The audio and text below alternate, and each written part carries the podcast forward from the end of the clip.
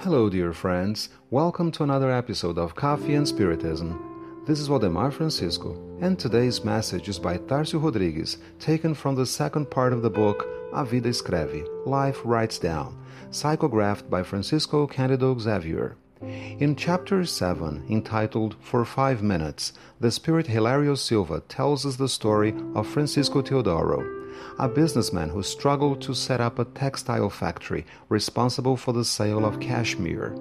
It was a highly profitable business, and the factory boosted its production. He lived a successful life, had many workers, machines, warehouses, and an increasing profits until, just before World War I, he saw profits plummet. He wasn't able to clear his debts, and shamefacedly he saw the overdue bills become public.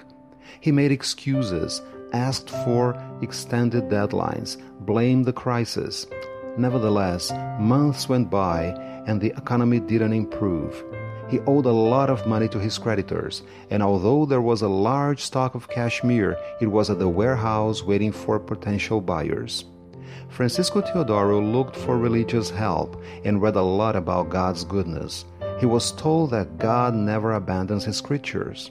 Anyway, no matter how much he prayed, it couldn't release the tension he felt. As Hilario Silva narrates, because somebody threatened him with public scandal and protested bills of exchange that would lead to his indictment for being a dishonest businessman, he wrote a short letter in which he declared he had gone bankrupt and shot himself in the head. Sadly, he realized life continued, his head in tatters as he carried on living in dark, purging places.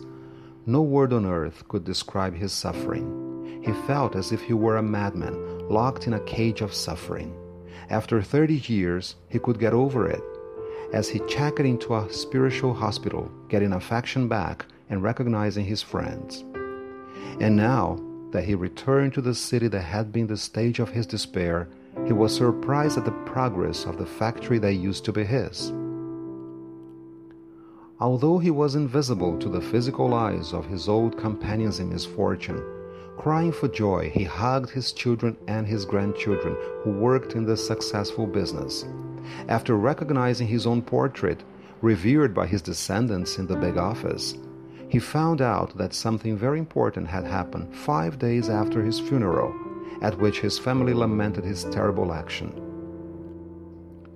Due to the changes in the country's trade balance because of the Great War of 1914, the stock of cashmere he had maintained steadily generated record profits that exceeded the amount of money he owed the spiritual visitor smiled with melancholy and only then understood that God's goodness didn't fail him, as he had thought.